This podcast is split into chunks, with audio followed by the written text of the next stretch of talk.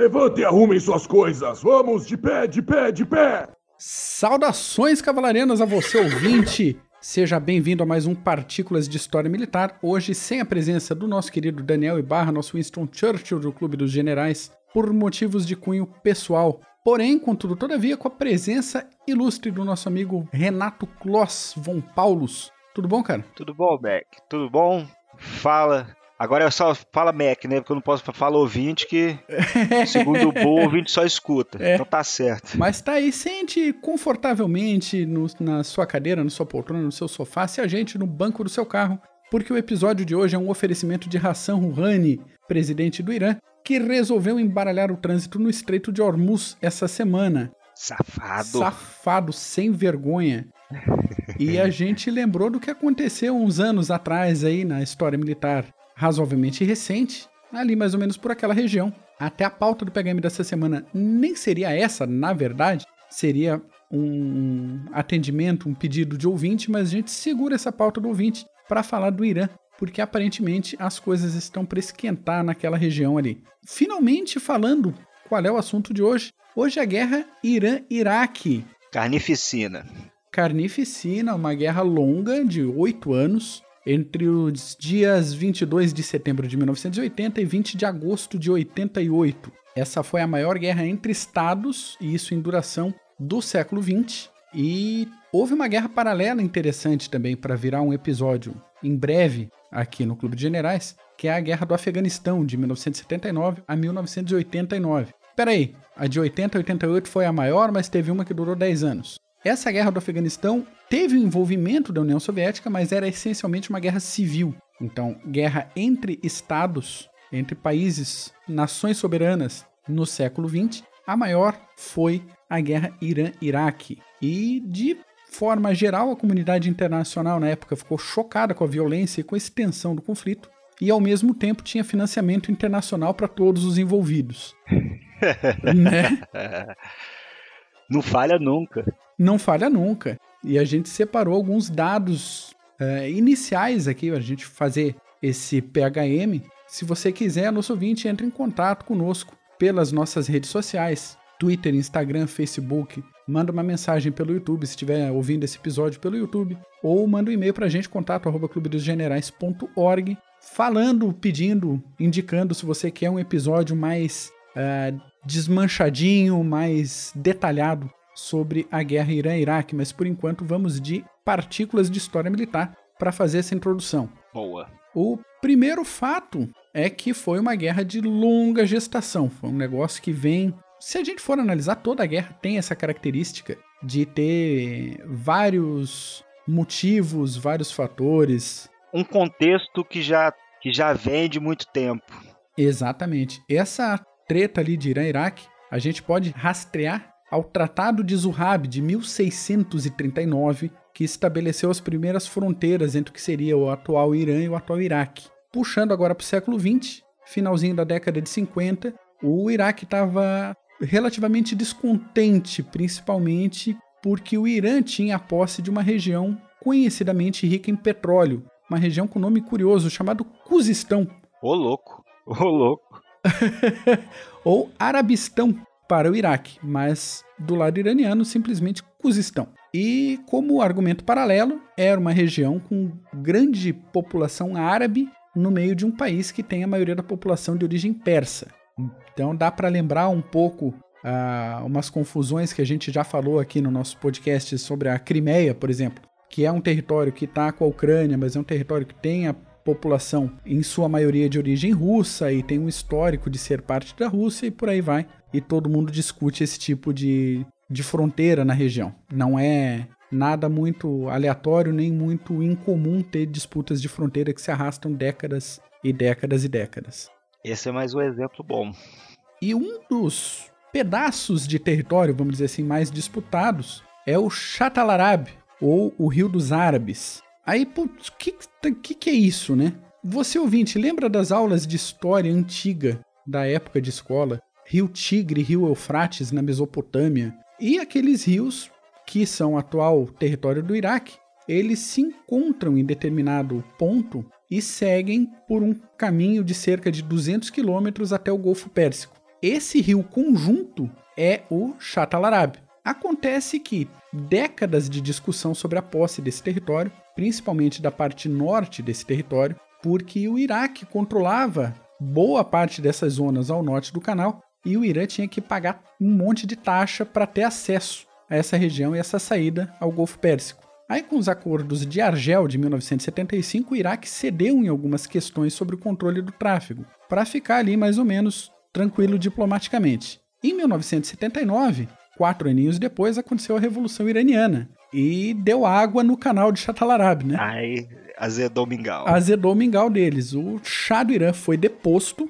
e o Saddam Hussein era opositor aberto ao Ayatollah Khomeini, que assumiu o governo do Irã. Curiosidade rápida: o Khomeini viveu no Iraque desde a década de 60. Em 78 ele foi expulso do Iraque, em 79 ele fez a Revolução Iraniana e assumiu o governo.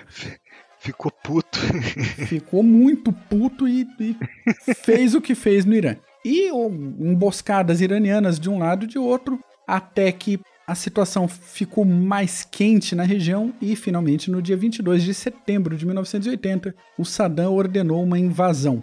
Na cabeça do Saddam, o Irã não teria condições de resistir porque tinha acabado de sair de uma revolução. Então, olha, a nação ali está enfraquecida pela revolução, não vai ter como, vai ser um passeio. Sem união, essas coisas todas. Aproveitar que ela tá por baixo, tentando juntar os cacos e atacar. Isso aí é normal, isso é, é, é quer dizer, não normal ele ter, porque ele calculou errado é, dessa questão, mas você pegar um inimigo fraco depois de revoluções, essas coisas, é na história militar tem muito dessas práticas, porque é você pega um inimigo que está enfraquecido. É, e vem, vem de, uma, de um atrito de séculos, aí você vê o teu principal inimigo numa baixa. É. O primeiro cálculo foi razoável, até vou atacar agora para não antes agora do que depois quando estiver fortalecido. Isso. A primeira estratégia era até que ele pensou, vou agora, mas depois nós vamos ver que entrou na lama lá os dois.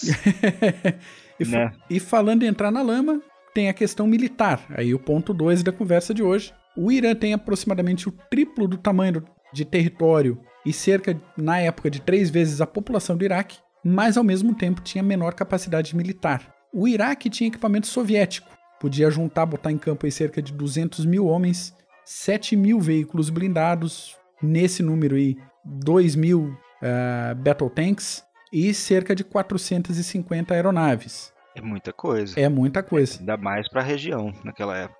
O Irã tinha metade dessa capacidade militar, mas tinha acabado de sair, a gente falou agora, da Revolução Islâmica. Então eles tinham o, o, o tal do fervor islâmico ardendo nas suas veias e isso se provou de uma certa diferença durante a guerra. A força militar do Irã juntava eh, soldados profissionais, é, milícias jovens a partir de 13 anos e todo mundo que hum. praticamente conseguisse aguentar uma arma na mão. Aí a gente vai para o terceiro item, primeiras movimentações do, da guerra. E lembrando que nessa questão militar, o Irã, até logo antes da, da Revolução, era aliado dos Estados Unidos. Então, tá, tem metade da capacidade militar bruta do Iraque. Tá, mas tinha F5, tinha F4, tinha F14. Exatamente tinha 80 F-14 nas garagens ali. E suporte. E bastante suporte, exato. E isso significava perigo imediato para as forças do Iraque. Então o Iraque organizou um ataque rápido,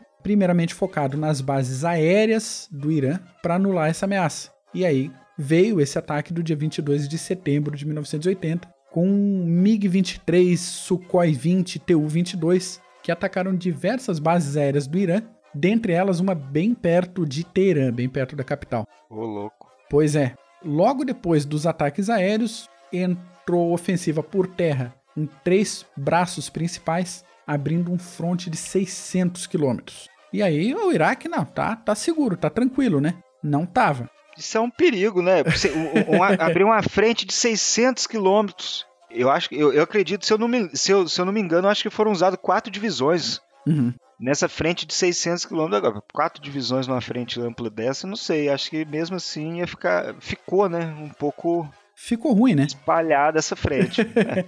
E só que tem um pequeno problema. Os ataques aéreos foram feitos, mas não foram efetivos. Os estragos foram bem superficiais, foram bem leves. e todos os F-14 estavam em bunkers de concreto e não sofreram danos. E daí veio o contra-ataque do Irã.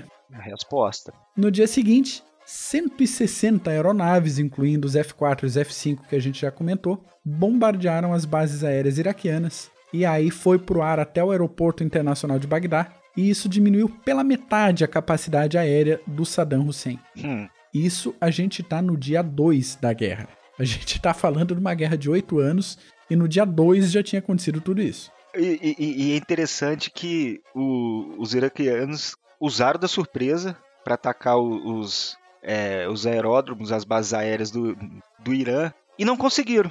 Como você falou, Mac, não conseguiram é, é, é, destruir todos, e de resposta perderam metade da capacidade aérea por erro não estratégico, mas erro operacional mesmo, de fazer a coisa acontecer. Aí a resposta foi amarga. Exatamente. O que é normal, que é tirar, como eu sempre falo, às vezes quando eu cito que é o, o, o comando do ar, né? Sim. Então, vou tentar conquistar o comando do ar para depois as operações terrestres eu ter o domínio e dar suporte às forças terrestres. Então por isso que o Irã também já foi e teve mais sucesso que o Iraque, que atacou de surpresa. E vê que o Saddam contou muito com esse elemento surpresa porque ele não declarou guerra antes. É. Para quem acompanha, acompanhou mais de perto os últimos conflitos aí desde o início do nosso atual século 21, uh, ah, eu lembro que eu estava assistindo televisão quando eu vi o pronunciamento do início da guerra do Iraque uh, sendo noticiado: nós vamos começar a campanha de mísseis do Iraque dia tal, hora tal.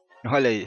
E eu fiquei na televisão no dia tal, na hora tal, esperando, e eu lembro de ter visto os primeiros clarões de mísseis, o pessoal cumprindo o calendário. O Saddam quis segurar essa tática da, da surpresa, não avisou nada, não declarou guerra e foi para cima do Irã e não rolou. Não rolou, é, chutou para fora.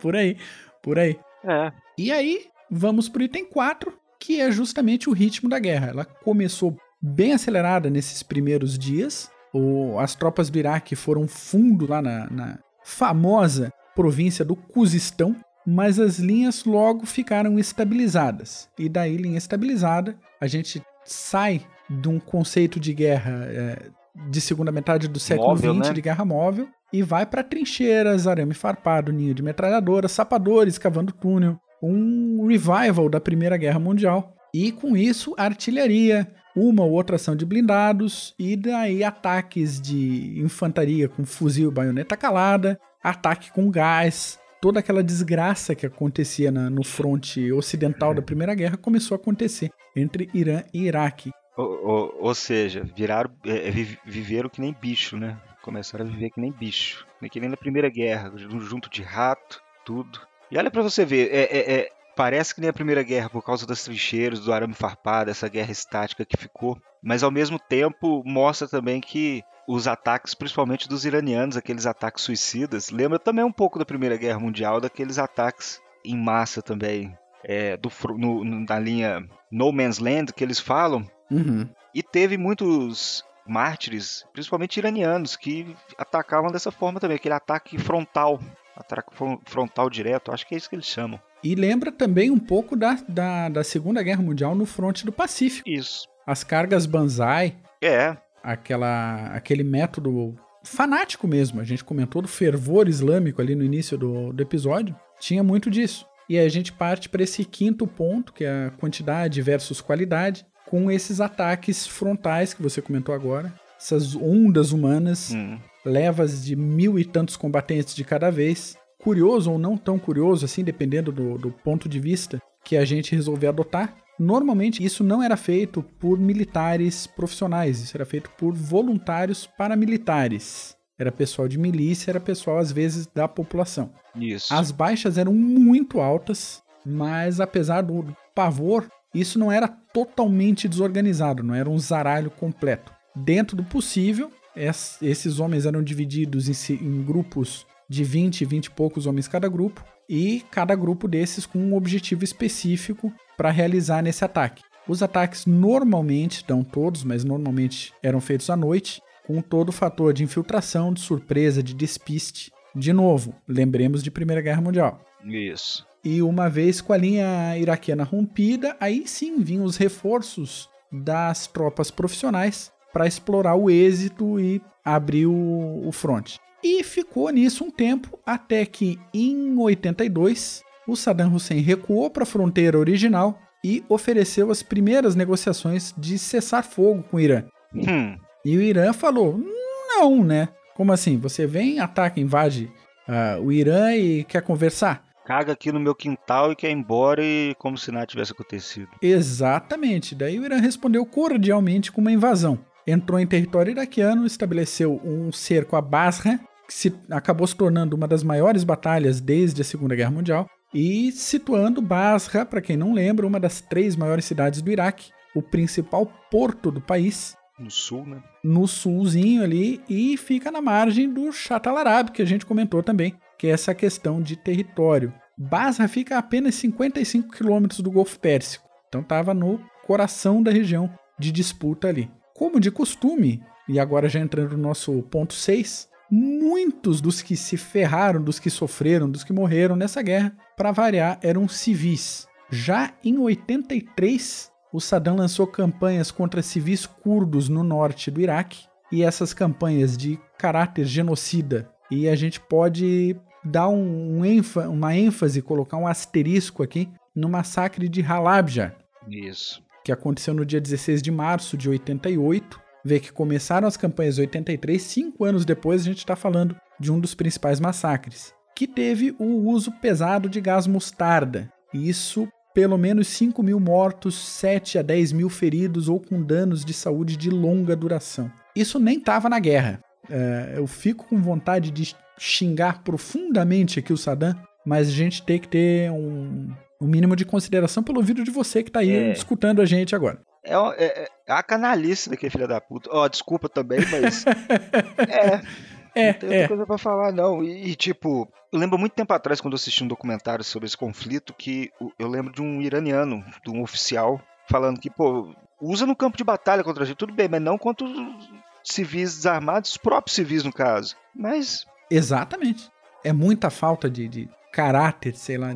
Bom, né? o jogo virou né, para o lado do Irã. O Saddam de novo queria acabar com a guerra e poderia novamente ter oferecido negociação, mas não, ele teve uma ideia muito coerente com o que ele já vinha fazendo, que era iniciar uma campanha de terrorismo. Então partiu a uma campanha contra os civis do Irã agora, envolvendo aeronaves, cidades e trens, trens de transporte de, de carga e de população, não tinha essa diferenciação de, de alvos legitimamente militares para o Saddam. E a gente vê em 1986 um 737 de passageiros bombardeado na pista de decolagem e ainda em 86 bombardeios com mísseis Scud em mais de 60 cidades do Irã. Ficou no final uma guerra de escudo, né?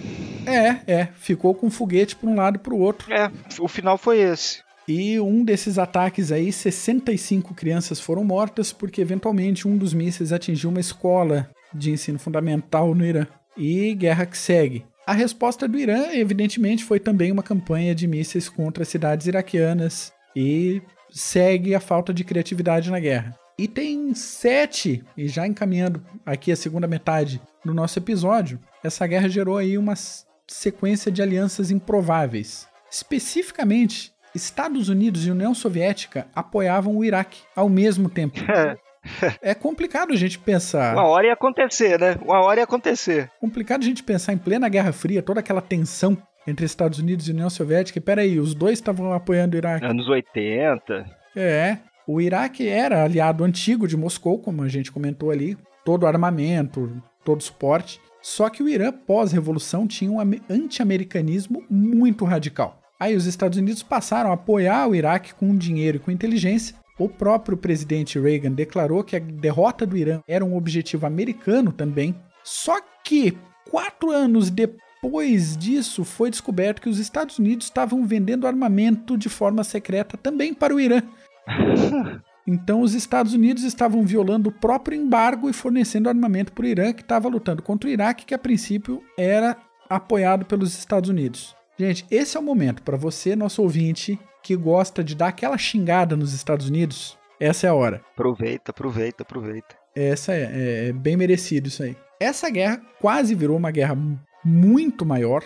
O Saddam Hussein ficou pistola com a demora na conclusão dessa guerra, que na cabeça dele ia ser uma guerra rápida, e meio que desesperou na busca por aliados. Aí ele teve mais uma ideia boa nível Saddam Hussein. Assim, por que não bombardear navios petroleiros do Irã e de alguns aliados dele forçar uma reação do Irã?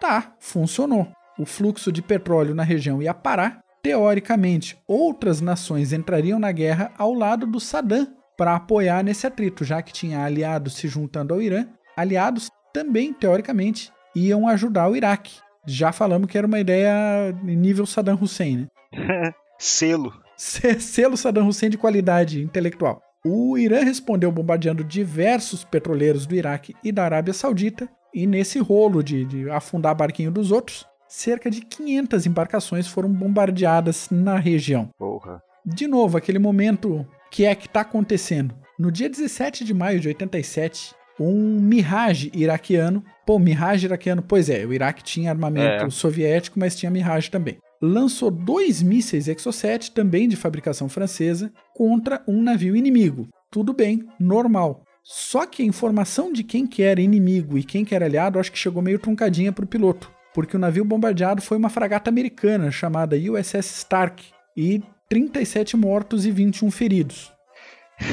Situação que em qualquer época do, do século XX seria extremamente complicada diplomaticamente, mas os Estados Unidos rapidinho aceitaram as desculpas do Iraque e a guerra seguiu ok. Caramba. Dentro do possível, ok. O objetivo principal dos Estados Unidos, do contexto dos Estados Unidos nesse conflito, era que o Irã perdesse a guerra. Então, né? Poxa, que pena, 37 mortos e 21 feridos, mas vida que vida segue. Que segue vida que segue, né? É isso aí. É, vários ataques com mísseis e outros incidentes aí com pequenos barcos armados ficaram cada vez mais comuns até meados ali de 87, até que o Irã ameaçou fechar o Estreito de Hormuz, coisa que a gente está vendo essa semana agora, o Irã ameaçando fechar o Estreito de Hormuz. Aí os Estados Unidos mandaram uma força-tarefa naval para escoltar os petroleiros americanos na região. Houve alguma troca de gentilezas bélicas de um lado e de outro, mas também não passou disso. E a guerra, oficialmente pelo menos,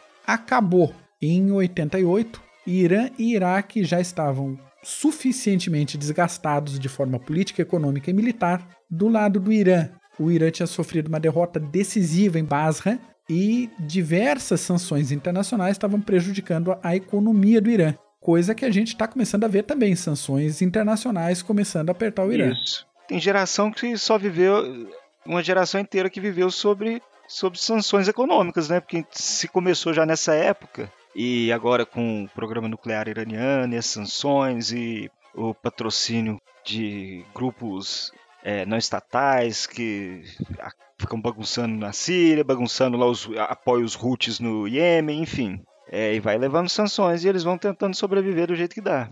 E aí a população, que era boa parte da força militar, começou a rarear, começou a faltar voluntário no Irã, e as deserções de quem já estava engajado começaram a aumentar de forma muito drástica, e junto com isso, aquele medinho dos Estados Unidos entrarem efetivamente na guerra. Hum. Do lado do Iraque, estava um pouquinho melhor, mas não muito. Diversas insurgências pipocando pelo país, inclusive os curdos, aqueles que estavam apanhando no norte, estavam começando a tocar a zona em Bagdá, aproveitando a instabilidade. O Saddam Hussein, velho de guerra, ansioso pela paz de novo, mais uma ideia, selo Saddam Hussein de, de qualidade intelectual, lançou mais uma campanha de mísseis contra civis e ameaçou usar armas químicas diretamente contra Contra a capital do Irã. Que que é isso? É. Aí meio que funcionou. O Irã concordou ali com o fim das hostilidades no dia 20 de julho de 88. Assinaram muito bonito a resolução número 598 da ONU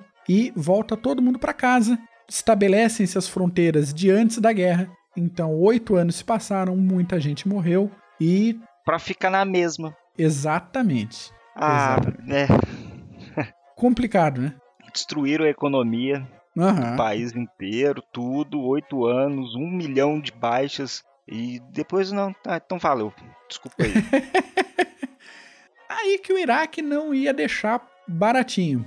O Saddam juntou uma guerrilha aí formada por alguns iranianos expatriados. Essa guerrilha invadiu o Irã e topou com a guarda revolucionária que não estava dormindo e deu ruim para a guerrilha. Isso disparou algumas novas ondas de atritos que duraram semanas aí depois de cessar fogo. O Irã continuou a bombardear alguns navios, o Saddam mandou gás em algumas cidades iranianas mesmo, só que a bagunça parou de fato no dia 20 de agosto, logo antes da chegada de tropas da ONU. E finalmente, para fechar o nosso episódio, esse contexto do pós-guerra, que os dois países, já comentamos que ficaram seriamente prejudicados, né? muita baixa humana, questão do, do genocídio do Saddam contra os curdos, todo um, um desperdício imenso e injustificável de recursos, não falando só de recursos uh, militares, mas econômicos, diplomáticos, foi ruim para todo mundo do na país, região. É. Do país em si.